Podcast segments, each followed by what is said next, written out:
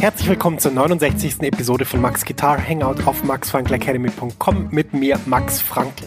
Ja, in diesem Podcast möchte ich dich inspirieren, auf der Gitarre mit Freude Sachen zu lernen, die dir gefallen, die dich inspirieren. Ich zeige dir immer nützliche und vor allem funktionierende Inhalte, damit du dich kontinuierlich verbesserst und so mit deiner Musik immer mehr Spaß hast. Denn dann begeisterst du natürlich auch dein Publikum. Mehr Infos über mich und meine Arbeit findest du auf meiner Website www.maxfrankelacademy.com. Kurze Pause, es geht gleich weiter mit deiner Podcast-Episode. Max ist hier aus der Zukunft und ich habe was für dich. Eine neue und kostenlose 90-minütige Mini-Lesson, die dir zeigt, wie du in Jazz, Funk, Soul und Blues super begleitest. Ja, du lernst Drop-Tour-Akkorde und ich zeige dir wichtige Begleitpatterns für Swing und Bossa Nova. Außerdem verrate ich dir eine super Technik, mit der du die wichtigen Sounds wie C Major 7 oder C Moll 7 um die 9 erweiterst, ohne dass du neue Akkorde lernen musst. Und schließlich verrate ich dir noch mein wichtigstes Tool für das Üben von Akkorden. Mit ihm kannst du jeden Akkord sofort auf der Bühne oder im Proberaum einsetzen. Ja, ich habe so viele Fragen zum Thema Begleiten und Akkorde bekommen, dass ich diese Mini-Lesson wirklich voll gepackt habe mit dem, was ich weiß. Du kannst die auch so sofort anschauen. Die Mini-Lesson ist ein Video und das Coole ist eben, selbst wenn es jetzt nachts um vier ist, dann kannst du die jetzt anschauen und kannst damit deinen nächsten Schritt auf der Gitarre machen und das wäre doch echt super cool. Ja, ich würde mich riesig freuen, wenn du dich für die Mini-Lesson anmeldest. Du findest sie unter der Adresse www.maxfrankelacademy.com schrägstrich mini-lesson. Ich buchstabiere das mal kurz. www.maxfrankelacademy.com Schrägstrich M-I-N-I-L-E-S-S-O-N. Du findest den Link natürlich auch in den Show Notes dieser Podcast-Episode. Da kannst du einfach draufklicken und dann kommst du direkt zur Mini-Lesson. Viel Spaß damit und jetzt geht's weiter im Podcast. Herzlich willkommen zu dieser Episode. Schön, dass du dabei bist. Ja, heute geht es darum, was ich in den letzten Wochen gelernt habe. Du weißt ja wahrscheinlich, dass ich ein neues Album aufnehme. Unter anderem Nils Wokram ist da dabei.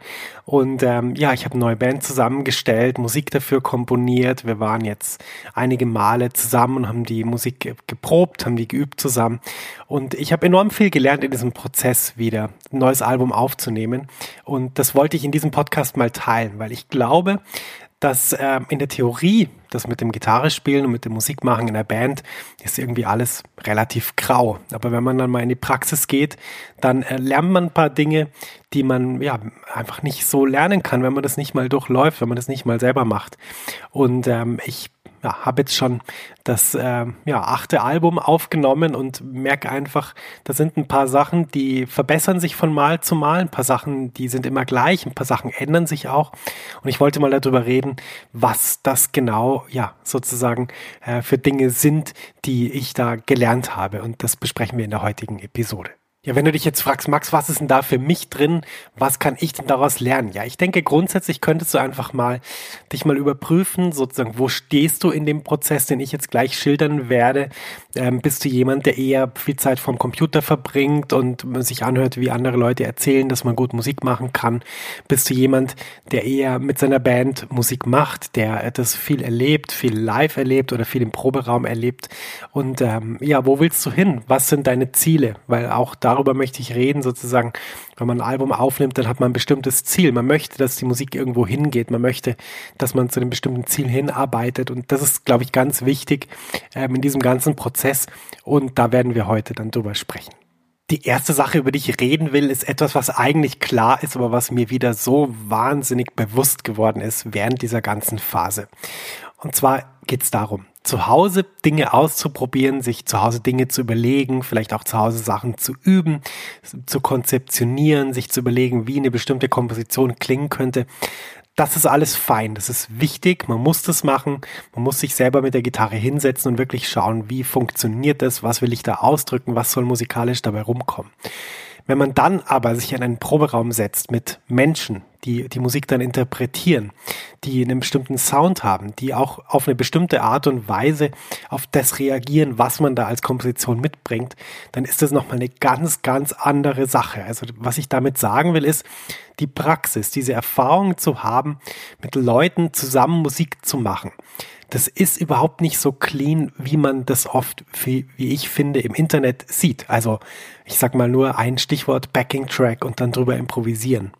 Das ist Das ist äh, ja eine schöne Sache. Äh, da kann man auch tolle Sachen machen. Da kann man zeigen, wie gut man ist. Kann man zeigen, wie schnell man spielt. Kann man zeigen, was man für einen tollen Sound programmiert hat. Aber wenn man plötzlich mit Leuten im Proberaum sitzt und mit denen zusammen Musik macht, dann funktioniert das ganz anders. Denn die reagieren nicht wie ein Backing-Track. Die reagieren wie Menschen. Die reagieren auf das, was man spielt oder sie reagieren eben nicht auf das, was man spielt, wenn man es nicht klar genug spielt. Und dann ist es so, wenn man mit Leuten zusammen Musik macht, dann ist man gemeinsam dafür verantwortlich, dass sich die Musik dann gut anhört und gut anfühlt.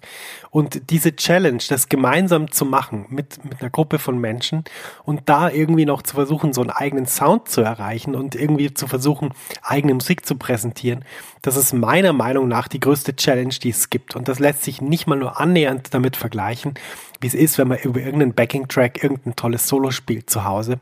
Äh, vollkommen ohne Kontext, vollkommen ohne musikalische ähm, Emotion sozusagen, weil ein Stück Musik zusammenzuspielen, das heißt doch immer, dass man sich auf eine bestimmte Emotion in dem Moment, in dem Stück einlässt. Nils Wogram hat das in der Probe so formuliert, er hat gesagt, wir müssen eine ähm, Herangehensweise zu einem Stück entwickeln, wir müssen eine Haltung entwickeln zu einem, zu einem Stück, dass es eben nicht so ist, dass es eine Stück ist wie das andere.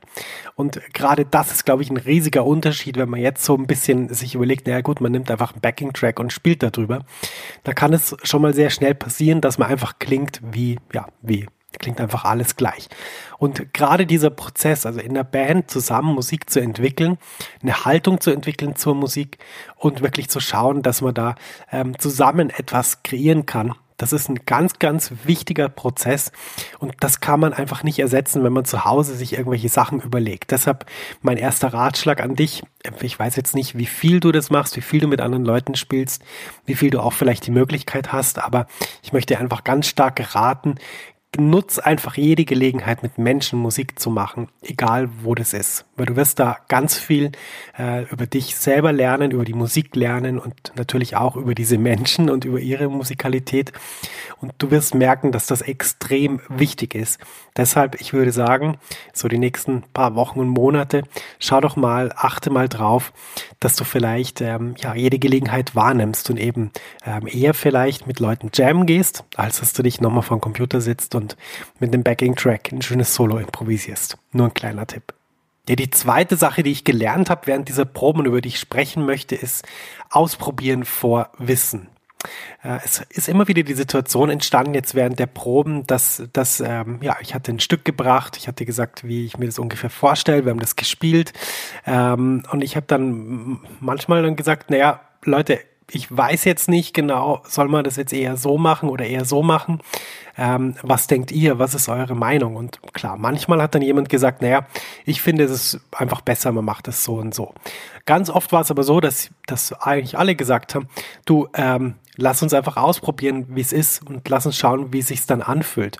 Und das ist eine ganz wichtige Sache. Also so oft denkt man ja, man müsste alles wissen in der Musik. Man müsste jetzt wissen, wie dieses Solo klingen soll.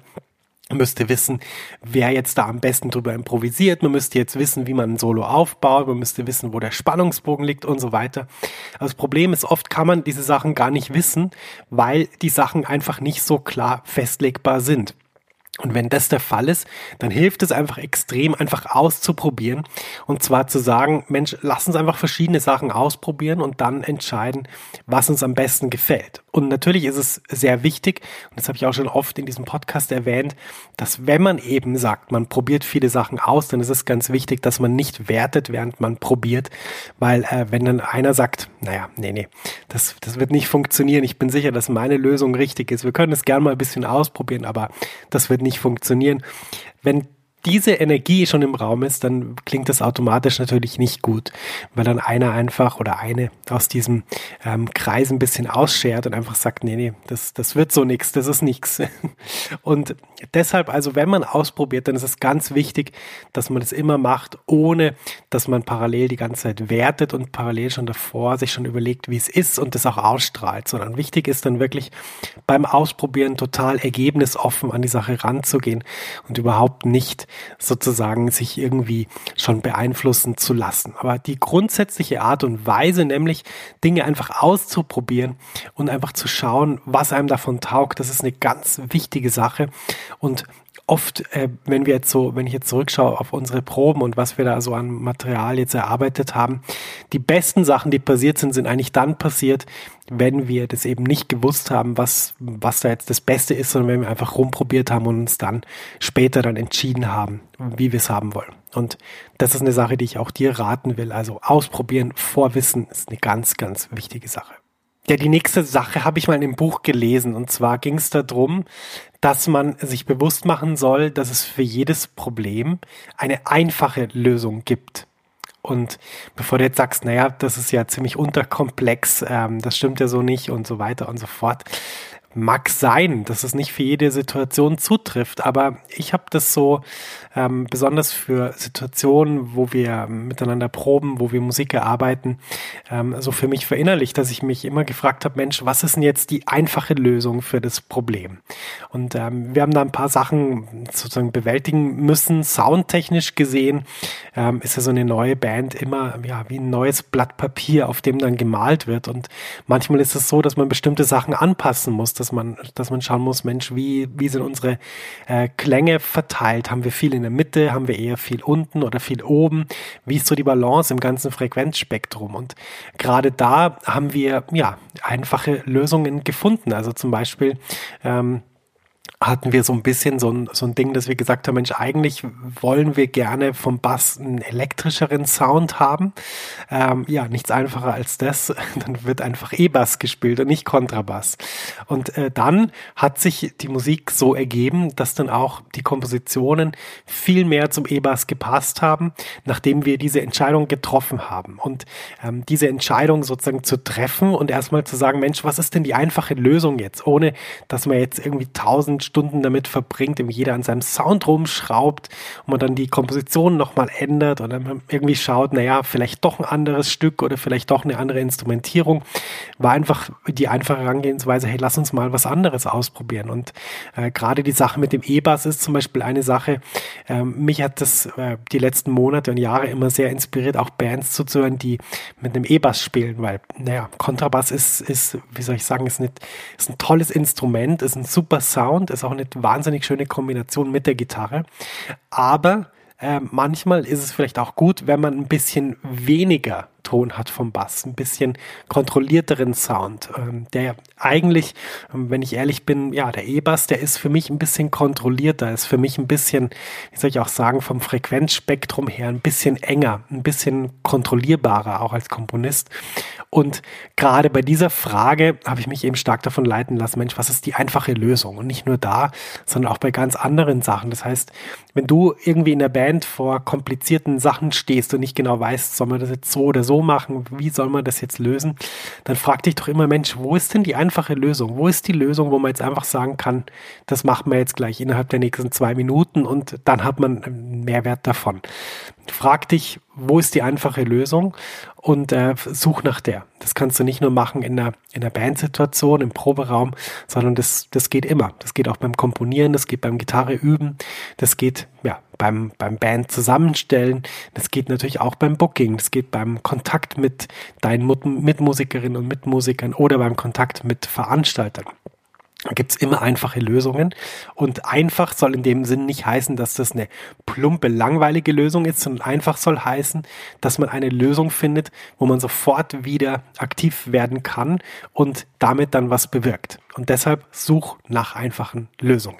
Die nächste Sache, die mir wieder bewusst geworden ist während dieser ganzen Phase, wo ich jetzt Musik komponiert habe, wo wir Musik geprobt haben, wo wir jetzt die Musik sozusagen fertig gemacht haben für die Aufnahme, ist, ja, es gibt die Möglichkeit, spontane Ideen einfach umzusetzen. Und da sind wir natürlich von der Musik her einfach total im Vorteil. Stell dir vor, ein Sinfonieorchester, ähm, die können keine äh, äh, spontanen äh, Ideen mal so ausprobieren. Die können nicht sagen, hey, jetzt lass uns das Stück mal rückwärts spielen oder lass uns mal irgendwie die, die Celli eine Quart tiefer setzen oder lass uns mal das und das und das ausprobieren.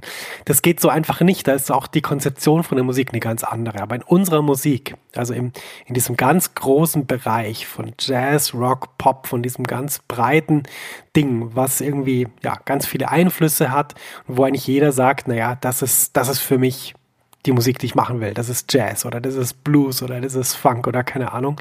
Da haben wir immer ganz viele Möglichkeiten, die Musik zu gestalten und spontan Ideen aufzunehmen. Und ähm, gerade jetzt in der Phase, wo wir die Musik geprobt haben, war das sehr spannend, auch mal meine Mitmusiker zu fragen, hey, was denkst denn du, was hast denn du da für eine Idee?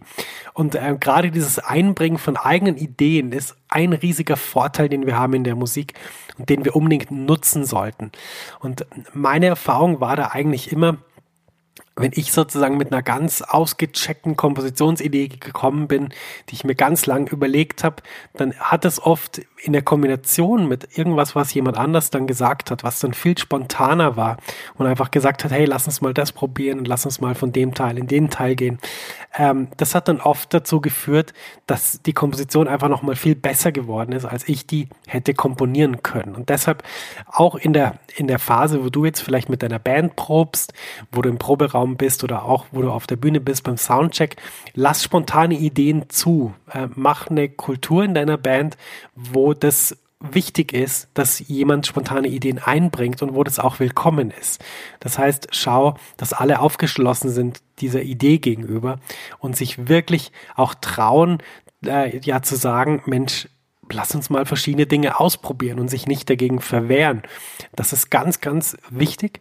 Und ich kann nur sagen, die besten Dinge, die wir jetzt in diesem Programm erarbeitet haben, waren auch nur deshalb möglich, weil jemand eine spontane Idee eingebracht hat.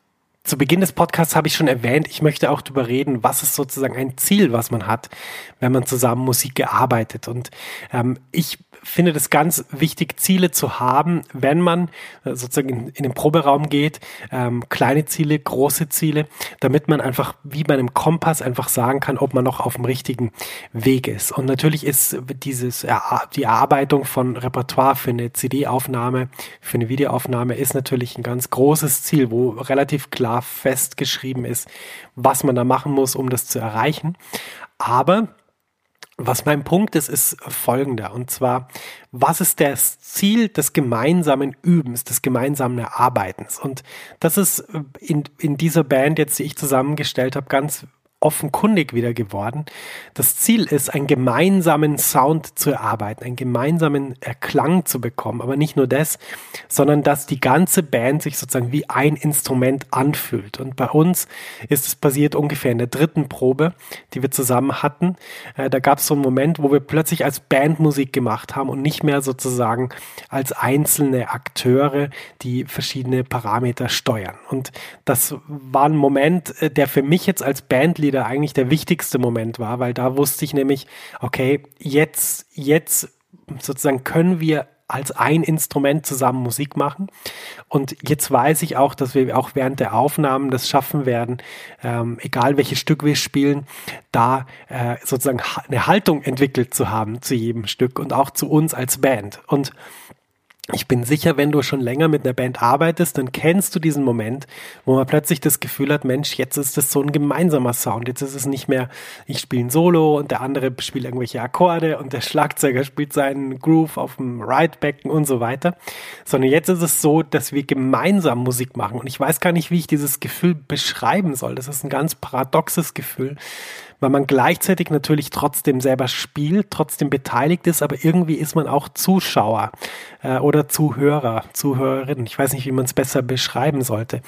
Ähm, Du kennst dieses Gefühl sicher. Und äh, mir geht's jetzt in diesem letzten Punkt einfach darum, äh, wenn du mit einer Band übst, wenn du in den Proberaum gehst, wenn du dich auf Konzerte vorbereitest oder auch auf der Bühne dann stehst und ein Konzert spielst. Wichtig ist dieser gemeinsame Sound. Wichtig ist dieses gemeinsame Erlebnis als Gruppe. Denn letztendlich ist es das, was ähm, ja, das Spielen in Bands wirklich stark unterscheidet vom Spielen äh, vor einem Monitor zu einem Backing-Track zu Hause mit dem perfekten Sound im Wohnzimmer.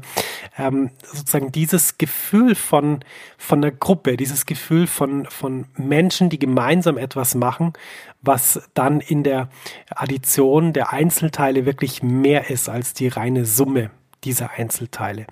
Und darum geht's meiner Meinung nach, um einen gemeinsamen Sound. Und wenn ich so an meine Bands zurückdenke, die ich bis jetzt so hatte, das waren einige, Und dann habe ich bei allen Bands so einen konkreten gemeinsamen Sound vor meinem inneren Ohr. Und ich glaube, das ist das wichtigste Ziel, dem man sich verschreiben sollte, wenn man mit einer Band im Proberaum irgendwas erarbeitet dass man wirklich schaut, dass man eben zu diesem gemeinsamen Klang kommt. Und deshalb, wenn du jetzt das nächste Mal in deinen Proberaum gehst oder das nächste Mal mit deiner Band spielst, ähm, vielleicht kannst du mal darauf achten, haben wir einen gemeinsamen Sound? Spielen wir gemeinsam Musik? Fühlt sich das so an, als wären wir ein Instrument? Wenn sich das noch nicht so anfühlt, formulier das doch mal vor deinen Bandkolleginnen und Kollegen und sag mal, Leute, wäre es möglich, dass wir irgendwie in die Richtung gehen? Seht ihr das auch so? Findet ihr das wichtig? Was können wir denn machen, damit wir zu diesem gemeinsamen Sound kommen? Und ich glaube, dass das Ziel sozusagen für eine Band ähm, gemeinsam einen Sound zu erarbeiten und den auch dann spielen zu können, das ist meiner Meinung nach die wichtigste Sache, die es braucht, damit man aus einer Gruppe von einzelnen Personen wirklich sagen kann, wir sind eine Band, wir sind eine Gemeinschaft, wir sind sozusagen etwas, was es davor nicht gibt und was es danach auch nicht mehr geben wird. Und ich glaube, wenn wir diesen Gedanken verfolgen, dann sind wir ganz nah an der Essenz der Musik, die wir toll finden. Dann sind wir ganz nah an der Essenz dessen, was große Bands, ich nenne jetzt mal zum Beispiel Led Zeppelin, die Beatles, ähm, gibt jetzt noch tausend andere, Nirvana. Große Bands, ähm, die sozusagen das geschafft haben, einen eigenen Sound zu entwickeln und diesen Sound zu spielen. Dann sind wir ganz nah daran, wenn wir uns auch damit beschäftigen. Und dann wird es auch möglich sein, dass wir unser Publikum finden, dass wir unser Publikum auch inspirieren. Denn ähm, ja, das spürt jeder Mensch. Da muss man nicht Musik studiert haben dafür, um zu spüren, ob eine Band zusammen Musik macht. Darum geht es in der Musik.